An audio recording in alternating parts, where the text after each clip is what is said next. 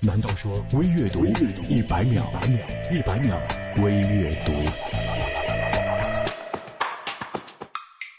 是谁发明了婴儿这种外星生物？完全无法沟通，还是一部裸机，没有配任何说明文档，待机时间极短，两个小时就要充一回电，且耗电量十分惊人，且无法退货，更别想三包了。随机需要大量的周边配件，而且铃声非常的烦躁，且需要自己慢慢的摸索安装语音系统、操作系统，还有限购。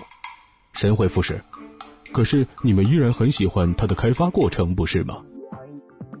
一路上走来，我们总会患得患失，总会放弃不了某件事儿，放不下某个人，总是天真的以为只要坚持就有结果，只要执着就有希望。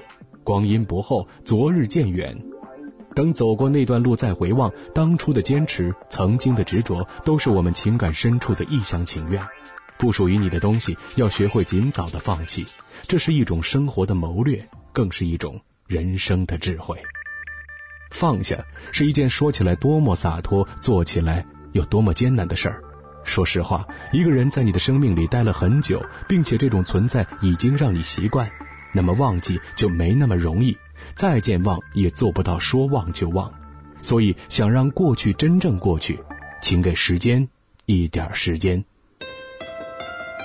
Life isn't about waiting for the storm to pass. It's about learning to dance in the rain.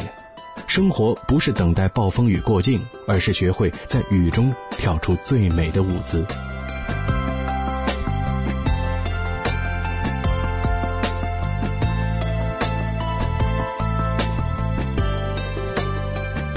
阅读公众微信 c o r s o o，我是张楠，下次再见。一百秒微阅读。